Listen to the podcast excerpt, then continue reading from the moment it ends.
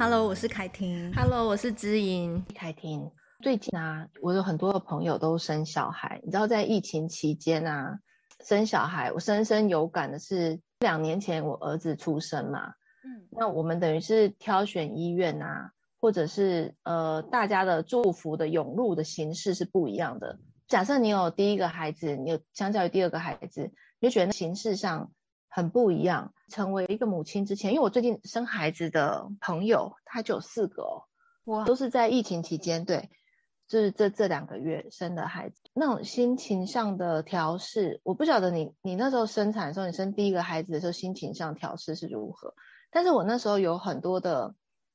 会觉得说那个身份上的改变，就。以前呢、啊，在我生孩子之前，我一直都蛮有自信，我会是一个不错的母亲。嗯，想象嘛，想象都很美好，就是想象的时候。然后，但是当我真的是生完孩子，尤其是那时候，嗯、生完孩子之后的心情上的调试，跟和别人讲没两句就想哭的这种心情，其实我自己内心是很意外的。还有那时候整个身体上的状况，让我。觉得这种大量的被祝福的状态，有一点，呃，两个世界就是隔离你的内心。然后我前阵子刚好在网络上看到一篇的文字，哦，我真的觉得他写的好入心哦。可是这种入心的状态是我当时无法形容的，所以我就是也蛮想要，就是透过这样的形式去，就是陪伴我这些刚生产完的朋友。假设。你生完孩子，你并没有第一时间觉得说，哦，孩子在我的怀里面，我充满了爱，为母则强，我充满了喜悦，跟我拥有了我跟我先生的孩子，然后我有家，有什么，就是没有到喜悦这么强烈。嗯，其实我也会希望大家是就是能够接纳这样子的经验，因为并不是所有的生产都像我们在脸书上看到大家。的那种很很喜悦，说应该要喜悦的这类型的状态，因为他很多时候你是疲惫，跟接下来追奶水，接下来要应付的孩子的吃喝拉撒，会很考验到成为母亲这件事情或成为父亲这件事情的自信，尤其是母亲。嗯，所以我在网络上看到这段文字，我把它给我之后会注明出处哈，把它跟大家做个分享。那我就挑我有感觉的。好，这个呃，它算是一首诗吗？叫《婴儿蓝调》。他说：“我坐在病床上啊，作为一个新手妈妈，然后手上捧着一个健康的婴儿，但是河流从我脸上流过，不一定代表不感恩啊。”然后旁边就有个声音说：“妈妈，擦掉那些眼泪。”嗯，然后祝贺词讯息涌入：“你必须幸福啊，感受每一分钟。”而跟你的经验是有落差的，这不是他们的错。然后我也对很多的新手妈妈说过这样的话，不是吗？妈妈擦掉那些眼泪，嗯，去看看你所拥有的啊，这不值得难过诶。可是你产后就是拥有了先生、婴儿，所以妈妈擦掉那些眼泪。我突然之间觉得，为什么我觉得像犯人？而大家要我看看的是你头顶有屋顶啊，你有一个可爱的家啊，可是没有人看看的是我的身体不一样了，看起来不一样，然后我的内心也有不一样的变化，然后很多人都是要你看看的是你有一个挺身而出的丈夫，你拥抱着一个你的孩子，妈妈擦掉那些眼泪，即便我不认识这个新的我。我也没有见过这样子的一个新的我，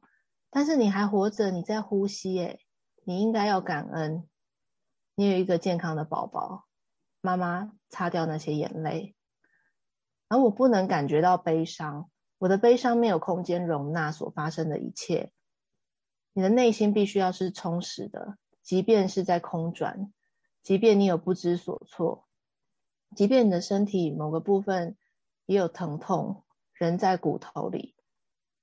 即便你的生，你的人生可能要瞬间改变方向，但是你不能批判，你也不能没有质疑的哭泣。然后这时候，你独自一人站在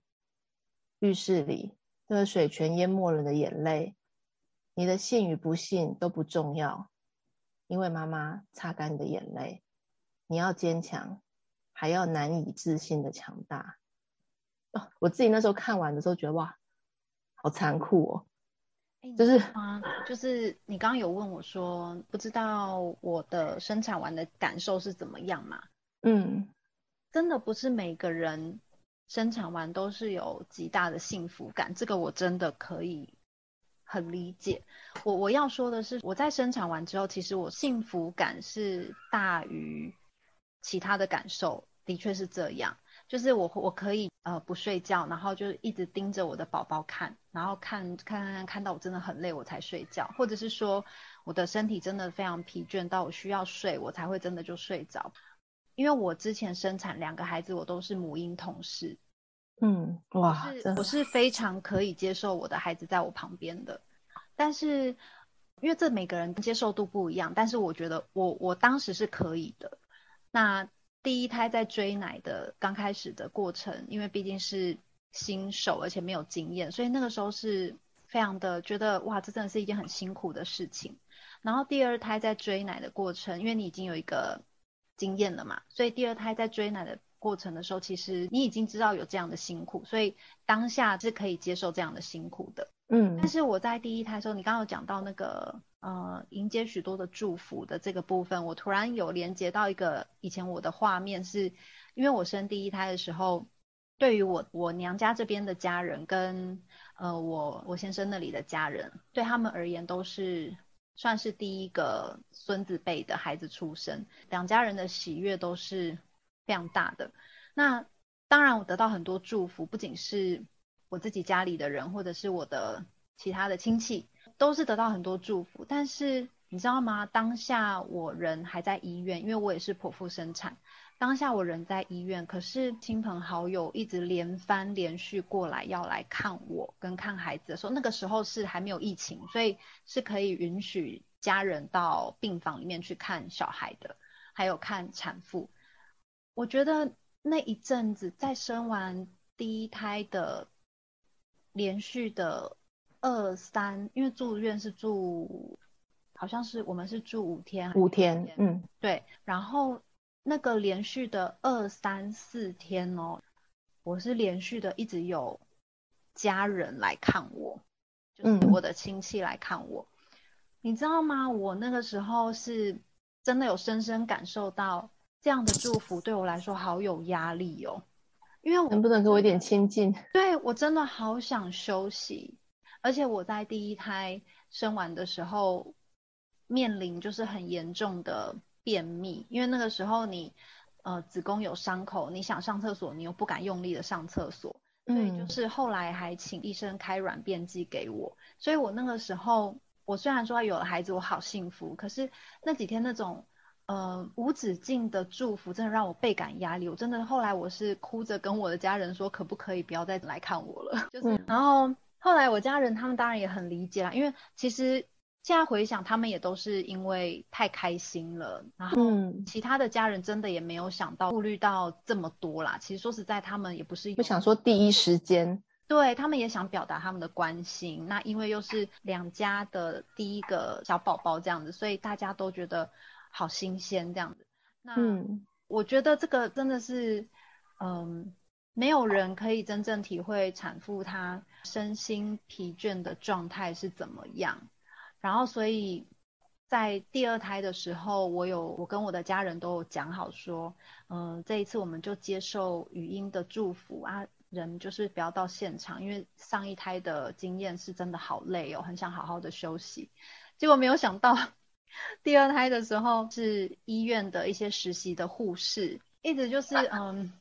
无止境的一直进来房里，要帮我做卫教课程，或者是问我说：“哎，我有没有哪里不舒服，还是怎么样？”真的是几个小时就进来一次哎。然后我那时候真的也是，我平常是一个算是很好脾气的人，那时候我真的已经是，你知道母婴同事其实小孩哭，妈妈就是也没办法好好睡觉嘛。但是我很可以接受，因为我觉得我我就是想要我的小孩在旁边，但是。我不想要别人来打扰，我好不容易搞好我的小孩他睡觉，我也想休息的时候，结果你们我要把奶遮起来，然后让你们你们。护士们又进来，我真的是快要疯掉，我真的是，他们有一次一进来的时候，我真的我是第一句我就问说，现在又还要做什么？我是很难很难很难有一次就是口气那么不好的这样问，然后他们就是要帮我做一些卫教，我就说我真的都知道了，我不需要这些喂教，我是第二胎，我不是新手妈妈，然后我很想休息，那麻烦你们就是不要再进来了。然后我还跟就是那里的护理长稍微讲一下，说我真的太累了，我不需要这些喂教，但是我知道这些实习生他们必须一定要做这些事情啦，他们很想练习，对。因为那护理长也认识我，因为我两胎都在那里生，所以他就有帮我稍微制止一下，不要排到我这边就对了。我真的觉得，呃，每个人经验不一样，然后，呃，像你的经验就跟我不一样嘛。那我刚刚只是真的，一听到那个祝福的这一段，我真的好有感哦。嗯，然后你那种疲惫的心心理，跟你可能在。医院，然后回到家里之后，那你坐完月子回到家里之后，你要面对的是带孩子的压力，或者是嗯、呃、睡眠不足的压力，可能你的身边的人又会一直说服你一些像刚刚那个文章里讲的一些话，真的是觉得如果没有很强大的心理状态，真的很容易把一个妈妈压垮，然后也很容易搞得真的很忧郁。所以我觉得你刚刚分享这个很棒，欸就是说。呃，虽然我刚刚有想到脑补一下，我第一胎的时候有那种实习护士一直进来要找你聊天，最后还被他护理长轰出去说不要再跟产妇聊天。哎、欸，你那是哪一家护理长？真的太好了。对，因为他一直进来，而且因为他们每一次进来都会问你姓名嘛。我我一开始不太知道，然后一直问姓名的时候，就是有一有一个实习生，我就跟他说：“你真的不知道我叫什么名字吗？”嗯，然后后来他就说哦，没有，我们是因为每一次进来要核对一下你的那个身份，然后我才说哦，原来是这样。可是那个爱聊天的，你就是我觉得真的就是你就设限，因为他们其实也需要知道产妇真的需要是什么。所以我觉得刚刚听你这样讲的时候，我觉得真的就是会回到妈妈的，在在这个生产之后啊，生产之前你跟孩子所经历的这个九个月，其实你就有一些内心的变化。例如说像我一个朋友，他就是特别的爱吃。他先生喜欢吃的食物，可是他自己不是喜欢吃这些食物，所以他就是知道说，这个这一胎真的是很像先生，就是在肚子里有一些感觉啊。可是跟你生出这个孩子之后啊，嗯，这个孩子真的脱离了你的母体，然后这个孩子是一个完整的他自己的时候的关心跟照料，会从你身上也被分离出去，而你身上就会被赋予一个妈妈应该要怎么样的时候。就会很容易会自我怀疑，所以我觉得刚刚你所讲的这个经验，第一胎跟第二胎，你内心很清楚知道你需要的是什么的时候，嗯，其实那个强度就会出来，而它不一定是你第一胎就能马上，但是如果你第一胎你就有感觉到我不需要，我不什么，其实你就可以马上说，因为这样一定也就是你比较知道你要什么，嗯，那我觉得其实这个对于一个母亲去。维护跟捍卫你内心的直觉感受，其实是很重要的。我为什么这样讲呢？因为你想看看，当孩子出生之后，除了说刚出生的这段期间哦，包括他未来什么时候才不会黏 T T 啊？那你的那个母亲应该什么时候孩子才会早睡啊？什么时候孩子才会戒尿布啊？什么时候孩子在学习上才能够跟得上别人啊？一个母亲应该的这一些应该，你会被大量的。羞愧攻击之后，找出一条自己的路。哦，你刚刚讲到戒尿布这个，我也好想要插嘴分享一下。我之前，我之前就是因为，嗯、呃，看到很多的例子，都说哦，他们的孩子都可以在一两岁就戒尿布，或者是说。有的幼儿园会要求孩子可能两岁怎么样开始就要戒尿布，然后呢，又又被我我自己的亲妈，就是我妈，嗯，她也一直跟我说，想当年我大概，他说我自己哦，他说我我小时候好像一岁多两岁就戒尿布了，然后我就一直被这种观念灌输，然后也有人跟我说，就是呃，你就大概小朋友一岁多两岁的时候给他开始穿一般的。布的内裤，那他只要尿出来感觉不舒服，他可能就会开始，就是透过这样的方式来警戒自己，说，哎，那那我我尿尿一定要忍到厕所再尿这样子。那我就反正我吸收了很多很多的方法，然后我那时候也很困惑，我也让我小孩试试看，真的就是一岁多快两岁的时候，我让他试试看穿一般的布布的内裤。可是我发现这真的不适合我，因为。我当时大女儿跟小女儿差快两岁嘛，所以我当时便说，我觉得我要照顾一个新生儿宝宝，我又要在不时的要帮另外一个擦尿的这件辛苦的事情，我觉得我真的太累了，所以后来我就真的想说，算了，那是别人的做法，那我的小孩我就自己慢慢调整我的步调这样子。然后也还好，就是我当时有听到黄宗宁医师他有聊到，就是说小孩子其实戒尿布的这个部分真的不用急，因为小孩子他的那个脑下垂体还没有成熟，每个小孩的成熟度也不一样，真的不要说太急着要帮小孩戒尿布。那他也提到一个比较就是反差的例子，他就说你想想看嘛，小孩。他到十八岁或者是到二十岁，一定不会包尿布吧，对不对？就用那种很反差的这种提醒，我就想说，哎，也对，小孩一定到某一个程度，他的脑下垂体成熟，他自然就不需要包尿布睡觉，或是你也不用担心他戒尿布的问题。所以我后来我真的就是想说，我不要那么快帮小孩戒尿布，我就是只是慢慢一步一步让他。穿着尿布，慢慢的告诉他说：“你想尿尿的话，就脱掉尿布，然后到马桶上去尿尿。”就是我们把尿布当做内裤来穿。然后后来我的小孩真的是完全自己有把握的告诉我说：“我不要穿尿布了。”而且都也是在适龄的年纪下面就戒掉尿布，大概四岁左右，完全晚上也不用包尿布睡觉。嗯，所以我就觉得说。呃，像这一块也是我好有感哦，经历过很多的资讯，资讯爆炸这个部分，觉得哇，这真的不适合我带小孩的方式，因为我真的会超累，因为妈妈还是要回归到自己身上。这个如果适合我，我就来尝试；如果不适合我，像很多人是标榜用那个布尿布，不要用纸尿布，但是我觉得我用布尿布我会超累。因为我要一直不断的洗，可是有的人他们是真的很讲究环保，所以对他们而言，他们会觉得，哎，这个不麻烦呐、啊，我们就是举手之劳，自己这样大不了怎么样？他们有他们洗的方法，所以我觉得每个人都有自己的选择。然后，真的后来我自己也在小孩身上印证到，就是说，其实按照小孩的每个年龄层发展跟他的步调，其实小孩是可以很有自信的、很有自信的、自主的就戒掉尿布，也不用说担心说他会不会心里受到什么。呃，借尿布的阴影，或者是说被强迫怎么样？嗯，对啊。所以我觉得刚刚你你在讲的这一段也是，就是说，其实每一个家庭是有他的步调，或者说这个主要照顾者他适合的方式，就是其他人的不容智慧啊。我觉得是，呃，一个对于主要照顾者的不干扰的的智慧。假设他需要，他其实就会发问嘛。例如说。我小孩什么时候才可以戒尿布啊？什么时候才可以戒奶啊？等等。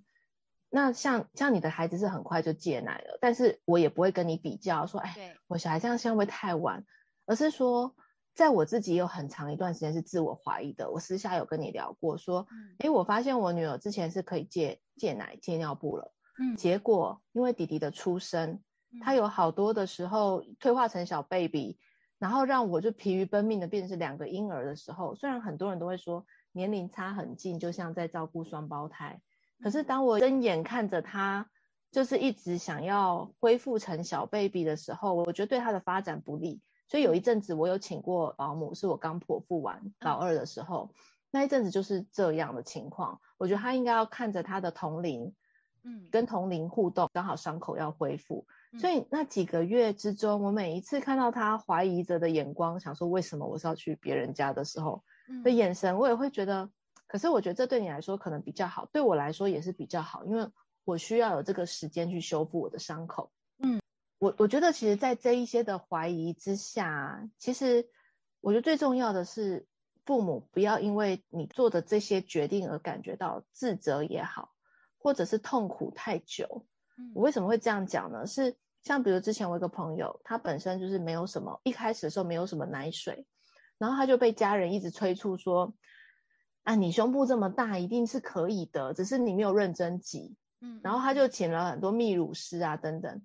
然后后来他就很痛苦的跟我说，我胸部这么大，可是就是没有奶诶。对，那真的不一样啊，每个人听。然后大家都说要喝母奶才是对得起你的宝宝，我去上产前课都告诉我。妈妈应该就是会有奶水，不然的话，那个母牛没有奶，小牛就会死掉。嗯、那人奶就是天生最好的食物。嗯，然后我就发现他问题根本就不是卡在这个，嗯，他如果一直在想，我胸部这么大，一定会有奶水，大家都有，为什么我没有？大家都可以，为什么我不行？其实人生中有很多的套公式都是这样嘛。对，大家都考上大学，国立大学，那你为什么考上私立的？就是大家都有，而我没有。大家，所以那是一个人生议题的召唤。嗯，所以后来我就跟他说，嗯，其实有没有奶水，真的跟胸部大小是没有关系的。嗯。然后啊，据我对你的了解，因为他是我一个朋友嘛，我就说，据我对你的了解，你天生就是个好妈妈，天生就是一个。很能够去体会自己跟体会孩子的妈妈，嗯，就你天生就能做好这件事，不是只有挤奶的这件事情，对，没有奶水，孩子配方奶一样可以活跳跳，而且非常的聪明愉悦的长大，啊，嗯，然后所以我觉得，其实你要相信自己，你天生就是能做好这件事，不管是你遇到了多少的挫折，你就是可以用你的方式去行使母职就好，他并没有说。你因为没有给小，就是不是用打勾跟核对的那种检核表，说有有喂母奶、有戒尿布、有什么都有达标，去表示是一个好妈妈，而是你天生就是一个好妈妈。你千万不要自我怀疑，无论是你听到任何可能让你会自我怀疑的点，嗯，都不值得怀疑。对。然后神奇的是，过没几周，他的奶水就回来了。哇，呃，很多时候是。我的意思是说，其实有时候母亲跟父亲他是需要一个信心，就是说你对自己的这一套方式有一个信心。嗯，像比如说我第一胎剖腹，我那是完全没有心理准备要剖腹，嗯，真的很突然的感觉，很突然的被推进去脱衣服，趴着，然后我记得很很印象很深刻，我眼前的那个护士她涂了非常漂亮的植彩，我还问他说：“你会一直让我抓着你的手吗？”他说会，我会从头到尾都陪着你。嗯，跟我旁边那个一直量体温说，他就三十八度多，他还不进来婆一婆的那种，然后两个世界。这个护士对，就是我们，我是等于洗三温暖。我眼前的这个靓丽紫彩的人，嗯，给我了这么大的心理的支持，说不会的，即便你被脱光，我也在你的旁边。嗯，然后不管你你婆的怎么样，孩子一定会出来，一定会活着，那种就是。会让我去知道，我还会我进来剖一剖，虽然情况不晓得是什么，但是还是会活着。对，跟我第二胎，我大概知道剖腹是这个情况，嗯，然后大概知道剖腹之后呢，因为我我两胎就是刚好剖完腹之后，就是都有什么喉咙痒，因为他们医院冷气很冷，嗯，所以我知道你那个剖腹的伤口一一咳哈，那个整个人，哦，对。你就是一直不敢讲话又不敢咳，可是如果有亲友来看，你就是又要。Social 又又有一点弄得自己的疲惫要去，但是因为第二胎你有一个心理准备，然后你大概知道你要的是什么，我觉得那个自信上啊，相较于第一胎那种我应该要开心吗？我应该要感觉幸福涌入吗？我应该要把我的悲伤丢得远远的吗？像我第一胎生完之后啊，我马上就跑去量体重，想说啊，一定可以减少。结果那时候，在旁边的护士全部都在笑，因为我那时候送那个挤，不是挤那种一两 CC 的奶要去给他喂嘛。嗯。然后我我那时候情况是这样，因为我的小孩一出生就去那个加护病房嘛，然后就要拿那两 CC 去给护士喂，然后护士就在旁边全部在旁边笑说不会减少的啦，你放死了这条心。结果一上去之后，什么还是七十一，我就看着他们说为什么？为什么小孩出来之后我还是这么走？嗯。然后你就是可以看着自己的变形。第一次的人生变形，而且是原本你可能会觉得是呃喜悦啊，一个宝宝出来，就看着自己还是这样的时候，就会很多的自我怀疑。各位，这非常的正常。所以讲量体重啊，我是我记得我第一胎生完回到家，因为我第一胎是在家里坐月子，回到家量的时候，跟你的心情也是一样的。那时候好像是一量之后，哎。怎么才掉五公斤？就是回到家之后，然后坐月子几天之后才想，怎么才掉五公斤？然后第二胎是到月子中心坐月子，呃，他们那边有体重机嘛，然后也是去量的时候在想说，哇，已经掉了十公斤了，就类似那样，那个心情真的是还是很在乎自己。其实那时候大家只在乎宝宝，所以那时候你又会更觉得说，已经没有人在乎我了，然后。我自己又还是这个样子，你就会有一个未知，说我到底什么时候才能回到以前的样子的那。对，而且那种感觉真的是一种，呃，不，很隐微的被剥夺感，就是说，好好好，你健康的出生了，哎啊啊，我 我好像回不去了，就是一种很奇特的，稍微在心里面会有这种很隐微的被剥夺感，是你可以健康愉悦的生出来，然后大家祝福 OK，对，但是我也想要立即的回复到我自己的时候，我的自己突然找不到，有点像在汪洋里面，你不晓得要从哪个方向去找到一个自己原本的样子也好。或者是生活形态本来就有预期，可能回不去，但这些想象跟你现实要马上，因为他哭而马上，然后因为他你原本很害怕大便的，因为他把屎把尿，你之后之后也不怕了，就是那时候一一层一层慢慢来的，他并不会因为你马上母职加深而这些臭味啊什么你都无感了，它顶多会因为你的那个 催产素喷发而感觉没有这么大的排斥。就是不是说路边看到小狗大便，你就会哎呀好臭，就是你自己在你的家里面一份，就是小孩刚刚大便，你比较没有那么大说会排斥，但是它基本上就是还是一个臭味嘛。对。所以我觉得那种就是对于这种生活的些微的改变，在这个婴儿蓝调的过程里，我觉得被讲得很清楚是，嗯，我们有这些悲伤啊，或是一开始感觉不到那么大的喜悦，或者说喜悦以后。会接踵而至的找不回自己，或者是说奇怪，我为什么眼泪会一直流？不是应该要很开心吗？嗯，就这一些应该真的把它放在某一个抽屉里面，自己在那个过程里面是可以允许自己有个情感奔放的空间，因为接下来的母职的内容，它会随着比如说小孩的课业跟不跟得上啊，小孩什么时候就像我刚刚讲戒尿布等等。或者是说，像我孩子退化，你就那种心情会一直起起伏伏、进进退退。嗯。然后在这个一开头，就是相信自己的这个感受是有道理的，而且不是每一个人都是像某一些就是高峰经验的母职。因为我一些朋友他是进去生两三分钟就出来，他说：“天哪！我一边跟医生聊天，嘣，孩子出来了。我还想说我有生吗？他就说他真的没有痛。”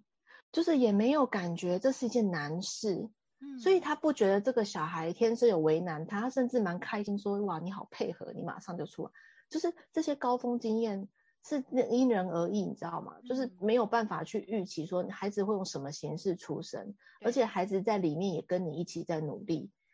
他他就算是嘣一马上出来，跟他在里面，像我以前待我妈肚子里面待了很久，他真的是有一点难产的那种状态。也不代表我要在里面刁难他，但是他的不痛快是不是真的？是真的啊，嗯，因为他一直很忐忑，到底什么时候出来，然后跟这个小孩到底在里面这边钻啊窝啊，什么时间点跟出来，他又不想赶去上厕所，怕直接是生在马桶里。的这些恐惧是真的，所以这些恐惧也不代表是我在为难他嘛，这个跟小孩无关，这也跟外人无关。这个自己的一个私密空间的维护啊，就是很希望能够在这一集之中，也能够带给我们，就是刚有新生儿的宝宝，或者无论你宝宝带回家，那你心情上自己低落的那一阵子，不知所措的那一阵子，还不晓得这是什么心情的那一阵子，其实都不会危害到你的母婴关系，也不会去危害到你是一个天生不称职的妈妈。没办法像别人这么快乐，而且我觉得很多时候是习惯的问题，就是像你刚刚讲说，嗯，嗯，可能比方说像孩子的大便，就是婴儿出生要把屎把尿嘛，然后我们刚开始会对这样的味道，嗯、或者说我们会对变形的自己很不习惯嘛，就是会很希望回到原来的自己，想要找回自己，可是我们其实也都是一直在习惯。我们是从有了宝宝的第一天开始，我们就一直在习惯每一天这样子的生活。我们慢慢去习惯这个宝宝的大便的味道，习惯每一天帮他洗屁股、换尿布的味道，慢慢去习惯说自己的身材已经走样的这个事实，慢慢去习惯说我每天睡不饱，这是我的常态。然后等到有一天，它是慢慢的，对，它是慢慢一天一天去累积，本来从不习惯到。习惯，然后也接受我们现在是这样的状态，接受我们，我现在就是跟我的孩子，我们是母子关系，我们是母女关系，我是这样子，我本身就是一个母职，我需要照顾我的孩子，所以在这个一开始你拥有新生儿的时候，你会有这些不习惯，或者是会有这些声音出现，其实都是很正常的。对，对，所以不是说我一生出小宝宝之后我就会当妈妈。其实会当妈妈这件事情，真的就是也是一天一天培养出来，慢慢习惯才变成我是一个妈妈这种形象。你刚刚讲到这一点，我觉得很重要，就是慢慢去习惯。就像我们如果要去执行一个，我我不知道这样举例对不对？但是我刚刚头脑冒出的是这个，就是我们要去执行一个专业也好，嗯，我们也是需要大学四年的累积，跟大学四年以前的多少探索，让你知道。你是可能是往这方向跟那个方向，例如说理工科还是文科还是各个技职体系，然后这些探索之后呢，实际到职场又是另外一个适应跟习惯，对，它是逐渐的适应跟习惯，所以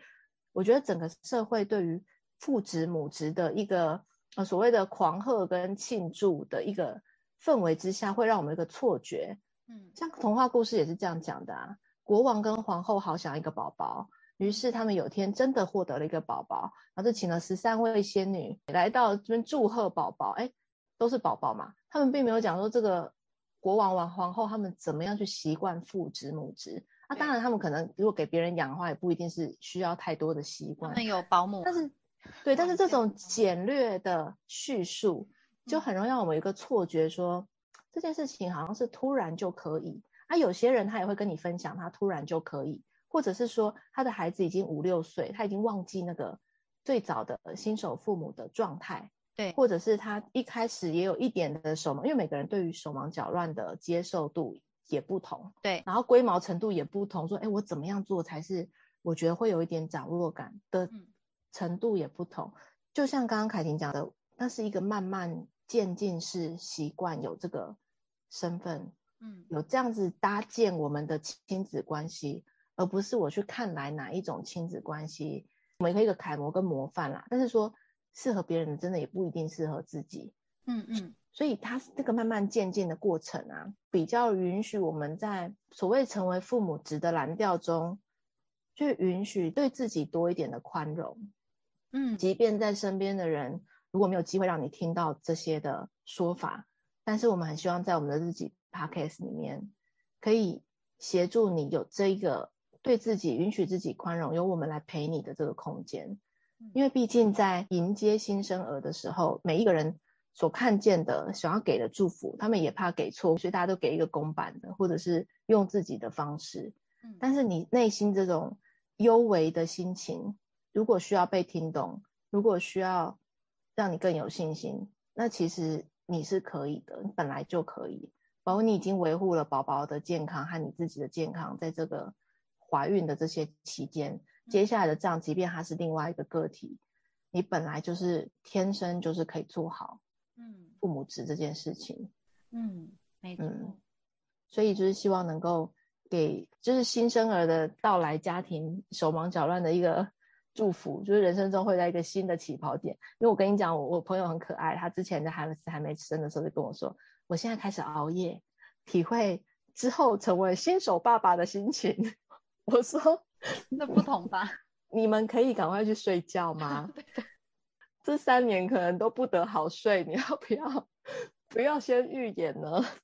但是因为我我也是开玩笑嘛，就是他们其实很兴奋的在迎接，然后也希望做准备，对，嗯嗯对对对啊，只是说我们这种过来人有时候就是只是很想跟他们开开玩笑，但是我真心是觉得说，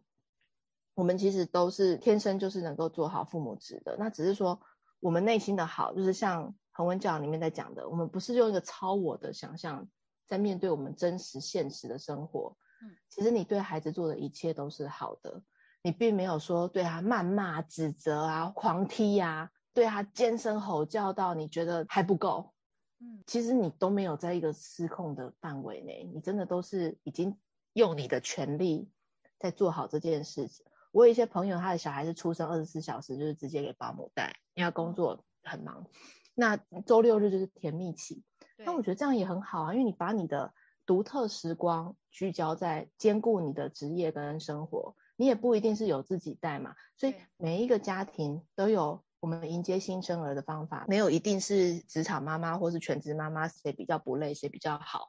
而是说我们的心理空间在这个时候我们能够撑出来，然后对整个家庭怎么样是最好的运作，嗯，然后没有勉强自己变成不喜欢的样子，也没有逼的孩子，你对他的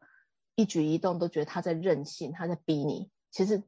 我们都已经在实行很好的母职了，不用去学别人，嗯。对没有 SOP，只有对，只有就最适合自己跟自己孩子的方法。对，然后也没有任何事情会让你觉得事情变到无可复加的。其实小孩大致上他任性，就是他觉得你不了解他。啊，大致上你会对他吼叫或者对他就是很严厉，你也是觉得他不了解你啊。所以基于一个了解的立场，只是我们害怕把彼此变远了。那亲子关系其实一直都是这样子，大概到二十几岁以内，我们还有二十年要修养保健，跟着自己内心的声音走是重要的。那也祝福大家，我们在这集里面希望能够陪伴到你。如果有朋友也有新生宝宝的家庭，欢迎你，就是也可以分享这一集，陪伴我们一起成为父母的道路，在起跑点上有一个接纳自己，也允许自己倾听你内心声音的开始哦。嗯，好，谢谢知颖，谢谢凯婷，我是凯婷，我是知颖，Face 崩溃娃的镇定剂，我们下集见喽。